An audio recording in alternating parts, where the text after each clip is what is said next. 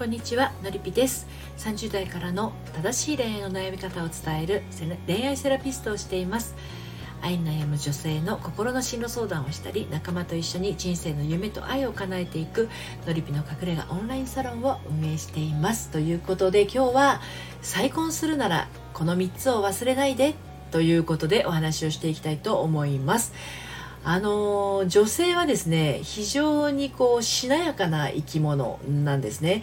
自分の人生を切り開いていく力を持ってるんですもともとね。なので、まあ、そろそろ再婚を考えてもいいかなってそんな風になっているあなたに伝えたいことということで3つお伝えをしていきたいと思います。でこちらの内容についてはですねあの読むセラピー愛のトリセツですね。公式サイトの方で綴っております。愛のトリセツの方でもですねあの書いておりますのでよろしかったら合わせてお読みいただければと思います。説明欄のところにリンクを貼っておきますね。はい。でですねえー、3つ先にお伝えをしてその後、えー、一つ一つについてお話をしていきたいと思うんですが、えー、再婚するならこの3つを忘れないでその1は、えーと自分に最大の丸をつけるということですね。はい、2つ目は好きなこと気分の良いことをし続ける。するし続けるということですね。そして3つ目はあの我慢は最大の敵わがままに生きるということです。この3つをですね再婚するなら忘れないでいてほしいということなんですね。じゃあちょっと一つ一つ詳しく解説をしていきますけれどもあの自分に最大の丸をつけることっていうのが、えー、再婚する前にしておきたいことの1つ目なんですね。あのよくバツイチとか言ったりしますけれどね。あなたは離婚はしたけれどもあの罰なんかついてないよっていうことです。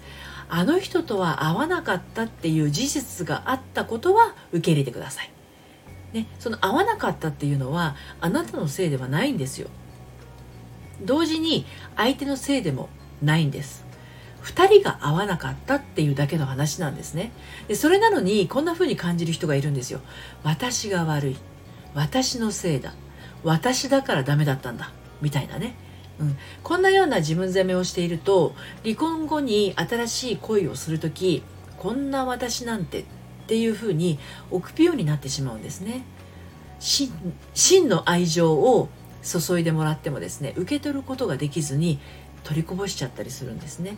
ですので一番大事なことの1つ目はですねあの自分に最大の丸をつけることということになります。はい、で再婚するならこの3つを忘れないでの2つ目好きなこと気分の良いことをするし続けるですね。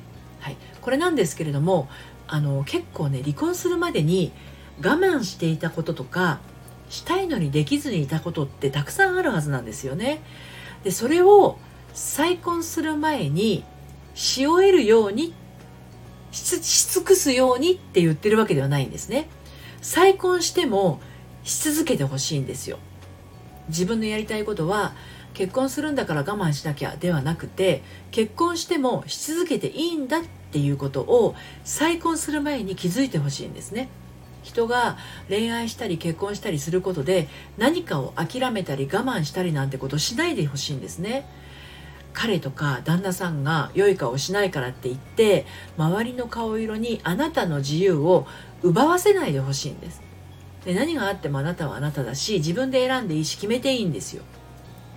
で再婚する手前でそこが理解できてないとまたあの再婚した後ですね我慢の日々を送ってしまうことになりかねません。でそのためにも自分の好きなことは何か？あと自分のなんていうの居心地のいい場所は何か？自分の心地よいことはどんなことなのか？それをはっきりと体感しておくことが大事です。でそしてそれを尊重してくれる相手と幸せになる道を選んでいきましょう。進んでいきましょう。っていうことなんですね。はい。で再婚するならこの3つを忘れないでの3つ目です。でこれはですね我慢は最大の敵。わがままに生きましょうっていうことですね。これね離婚した人って結構苦手なんじゃないかと思うんですよ。あのわがままに生きることが。うん。あの我慢しやすいっていうことなんですけどね。だから今まであんまりやったことがないんじゃないかなって思うんですよね。なんていうかな。あの今今まではね離婚する前まではねなんかこういつも良い人でいたくって自分の本心を押し込めて生きてきた。っていうのないですか？ね、だから今更自分を出したりとか自分の顔を通すなんてことは恐ろしくてできないっていう人意外といらっしゃるんですよね。でもね私聞きたいんですよ。自分の顔を通すと何が恐ろしいんでしょうか？どんな怖いことが起こるというんでしょうか？あの世の中はね自分中心に回ってるんですよ。世界はあなたが見ている目に映るものが全てなんですよ。自分が見えてるものしか自分の世界にはないんですよ。簡単に言っちゃうと今地球の裏側にあるものって見えないじゃないですか。地球の裏側だけじゃなくってあなたに見えてない世界ってこの世に存在するものの中でものすごくあるはずなんだけど目に見えてるものってめちゃくちゃ限られてると思うんですよね。だから世界はあなたが見ているものでできてるんですよね。他の人には見えていてもあなたに見えてないものってあるし。同時にあなたが見えているものは他の人に見えてなかったりするんですよ。あなたにしか見えないんですよ。うん。そうなんですよ。となるとですよ世の中の情報をあなた自身が選択してるっていうことなんですよね、うん、自分が見ている風景は自分で選んで見に行ってるっていうことなんですよね。うん、やりたいことも自分のセンサーが察知してね探しに行ってるわけ。だからあなたを見張っているような視線もあなたが見つけ出してるんですよ。あの人見張ってるって。誰も見張ってるって思ってないで過ごしている人もいっぱいいますからね。人の視線が気にならない人は人の視線が目に入ってないんですよ。例えば本をめっちゃ真剣に読んでたら文字を追ってるじゃないですか。周りには周りに人がたくさんいても誰がいるか分かんないでしょ。電車の中で本読んでる時って本に集中できるじゃないですか。周り全然知らない人がいるけれどあの人もこの人も私のこと見てるなんて自意識過剰も甚だしいっていう状態でしょ。ねだからあの人の視線が気にならない人が視線の人の視線が目に入ってないしあの仮に入っていてもね責められているような感覚を持たないんですよね。でももしあの見られてることが不快であったらあのじろじろ見ないでくださいって拒否することもできるわけなんですよね。